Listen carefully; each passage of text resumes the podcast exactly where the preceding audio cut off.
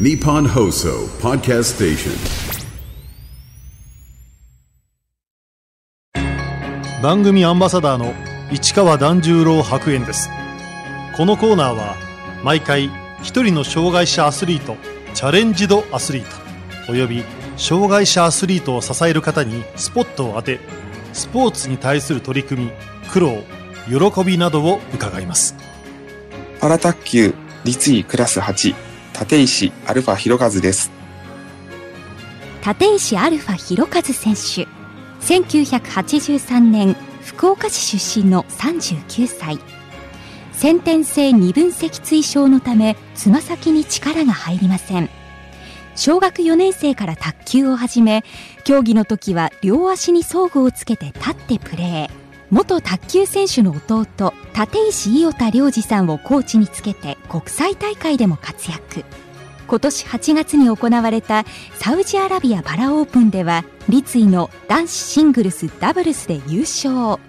来年のパリパラリンピック出場を目指しながらパラ卓球の普及にも力を注いでいます。立石選手が現在抱えている障害は先天性の二分脊椎症という障害で足のつま先に力が入りません。なので、えー、普段はかかとに体重がかかって、まあ、歩いたり動いたりしている状況です。それから膝から下ふくらはぎの筋肉があまり発達していないので、まあ、脚力とかジャンプ力とか、まあ、そういったところが弱いっていうのがあります。アルファというミドルネームの由来は父が外国の方にミドルネームがあるので、これからは国際化がもっともっと進んでいく時代なので、まあそういった意味でもミドルネームを持ってるといいんじゃないかということで名付けられました。私の名前にアルファがついたのは、私が長男でアルファは始まりという意味があるからです。立石選手が卓球を始めたきっかけは？小学4年生の時に卓球に出会ったのは、学校のクラブ活動というのがあって、それで本当は入りたい文化系の部活にクラブに入れなかったので、その時にどうしようって迷ってたら友人が誘ってくれて、それが卓球だったっていうのが私と卓球の出会いです。いろんなスポーツがあるんですけど、まあ足に障害があるので、飛ぶとか走るとか、どんな競技にしてもやっぱり足がすごく重要で、何をしても絶対に勝てないっていう現実があったんですね。ただ卓球はボールに回転を与えてサーブを出したりとか、コースをついたりとか、そういった工夫をすることで健常者と対等に戦うことができて、それがすごく嬉しくて楽しくて卓球を一生懸命やるようになりました。パラ卓球という競技があることを知ったのは？パラ卓球っていう存在を知ったのは中学校の2年生の時でした。近くの体育館にあの、障害者の卓球大会の案内のチラシが貼ってあって、それを見つけて行ったのがパラ卓球との最初の出会いでした。一番の感想は、障害者でもこんなにスポーツをしてる人がいるんだなっていう感想と、まあ、もう一つ、どうしても視線を感じるんですよ。まあ、それが、障害があることが当たり前の空間で、そういった何か気にするっていうことが全くなくて、で、なんかある意味、居心地の良さみたいなのを感じたっていうのを覚えてます。卓球は通常前傾姿勢でプレーしますがつま先に力が入らない立石選手どうプレーしているんでしょうか？今は装具をつけてます。前に踏ん張れないので倒れそうな感じになるんですけれどもそこを装具をつけているので装具に体重を預けるっていうような感じですね全国大会に出場した立石選手。いきなり壁にぶつかります。一番最初はやはり勝てないすぐ負けてしまうっていう状況でした。やっぱり負けたくないっていうのはすごいあって練習を高校の時にすごく頑張ってもう毎日夜遅くまで11時ぐらいまで練習して終電で帰ってっていうようなそんな日々を送ってました。努力の甲斐あって2015年ナショナルチーム入りを果たした立石選手。それまでなりたくても負けて慣れてないっていうのがあったのでそこを大学の部活に入って、まあ、一生懸命練習をしてでやっと結果が出たっていうことで日の丸のついたユニフォームにすごい憧れがあったのでその時はすごくやっとここまで来れたなっていう思いがありました。立石選手は代表に選ばれたのを機にパラ卓球日本代表の監督も務めた弟の立石伊予田良二さんをコーチに迎えました弟が先に世界選手権の代表監督っていうことで中国に行って、まあ、それはすごくそこに自分がいないっていうのは、まあ、悔しいというか虚しいというか、まあ、そういった思いはありました。で、そこでなんとか意地を張りたくて、代表ではないけれども、個人で観戦に行くっていうことで、中国に行きました。で、やっぱり見てて、ああ、もっと強くなりたいなと、そういう思いを持って帰国したのを覚えてます。私の弟が、まあ、コーチっていうところで、あの、進んでいったんですけども、一つは、やっぱり弟が、健常者の世界選手権のテレビ集計を話しながら見てるときに、弟の言ったことが全部当たるんです。次はこうしたらこうなる。これをやれば次のセット取れるとか。まあそういったのをズバズバ言い当てていって、やっぱりこういった人が必要だなっていうのをすごく感じたっていうところでお願いをしました。伊予田さんとはどんな練習をしているんでしょうか？練習の時は、あの練習相手も私が打つ球を直接受ける。で、それを見ながら技術的な指導だったり、戦術的な指導だったり、あとはビデオを見て対戦相手の分析をしながら、じゃあこういう練習をしようっていう練習の計画ですね。そういったところトータルでサポートをしてもらってます。伊予田さんの指導を受けて良くなった部分は？その弟と練習をして伸びたと思ってるのはバックハンドだと思います。やっぱりフォアハンドの方が威力が出るのでみんなフォアハンドで攻撃をするんですけども私の場合はバックハンド側に来たボールも動いて回ってフォアハンドで打つっていうそういったことが足の状態的に難しいのでそうなるともうバックハンドで攻めるしかない。ボールが落ちてすぐ早い段階で打つ。こういったライジングを捉えた早い打点のボールを作っていこうとか、オリジナルのバックハンドを作ろうっていうことで一緒に練習してきたところが一番技術的に伸びたかなと思ってます。立石選手が日本代表として最初に出場した国際大会は香港で行われた大会でした私よりも体の状態が重くて私はクラス8っていうところで試合をしてますけどクラス6の選手がもうものすごい技術力があって片足が義足で片手が腕が途中からなくて残った腕の先に木の棒をくくりつけてその先にラケットをつけてでそれでむちゃくちゃ上手にプレーしている選手がいて、それを見たときに、あ、この人はこのレベルに達するまでに、どれだけの本当に努力量があって、その、それを継続してきたのかなっていうのを思ったときに、自分はもっともっとやれるなっていうふうに感じたのと、気がついたら涙が出てて、ああいうふうになりたいっていうのをすごく感動を得たのが最初の大会でした。大きな目標だった東京パラリンピックはコロナ禍のため開催が1年延期改めて自分の卓球を見つめ直しプレースタイルを変える決断をしました一番大きく変わったのは杖を使うようになりました今までは杖を使わずにプレーをしていましたけれどもやはり自分の足だけでは不安定なところがある。じゃあその不安定さをなくせばもっとラリーが良くなるとか、たまに威力が出る。じゃあ足をどう強化していくかっていうところを考えたんですけれども、そもそも安定すればもっといいじゃないっていうふうに考えて、ふと思いついたのが、杖をつけば足が3本だよねって思ったんですね。で、電車の中でそれをふと思って、で、電車の中でスポーツ用の杖を出してるところはどこがあるのか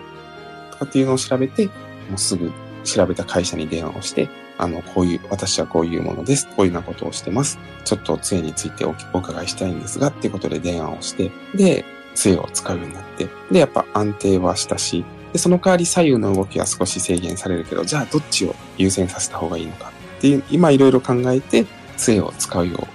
そまあそういった選択をしました。杖をつくスタイルにはもう慣れたんでしょうか？杖をつくプレースタイルに変えてからやはり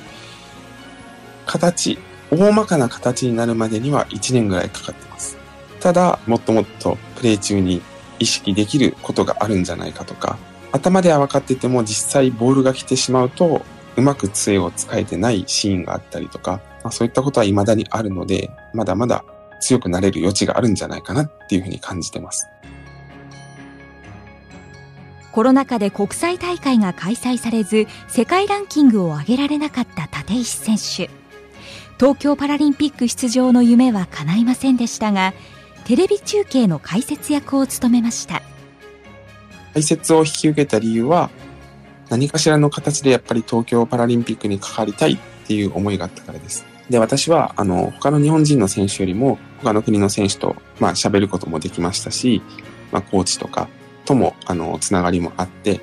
なるべくわかりやすくパラリンピックっていうのを伝えるためにはできることがあるんじゃないかなっ